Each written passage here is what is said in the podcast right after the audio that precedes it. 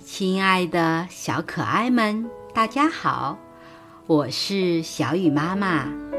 今天我给你们讲的故事是《老婆婆的枣树》，希望你们喜欢。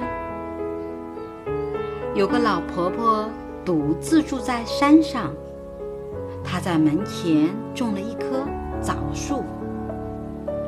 夏天，树上结满了枣子。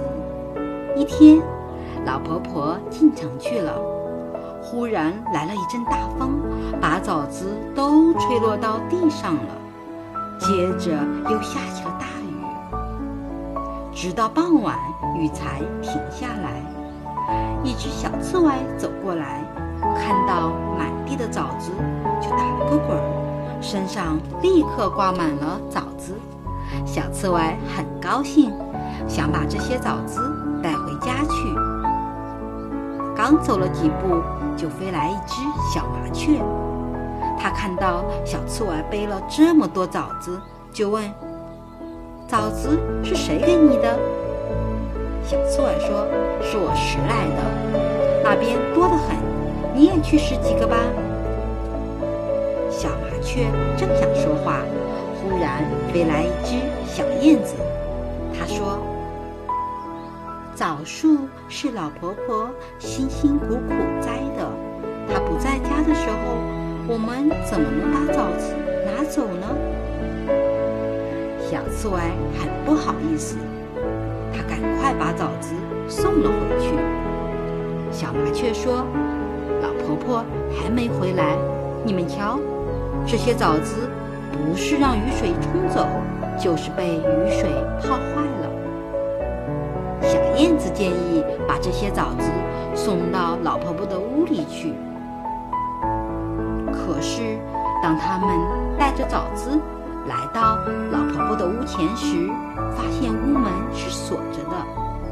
小燕子想了想，就飞到了窗台上，把窗纸啄了一个洞。这样就可以把枣子从洞里扔进屋了。小刺猬说：“我把枣子运到门前，你俩把它们送进屋去。”小刺猬来来回回的运，小麻雀和小燕子从窗洞往里面丢，飞上飞下，一刻也不停，直到天黑，他们才把枣子运完。过了一会儿，他们看见老婆婆回来了，就躲到大石头后面去了。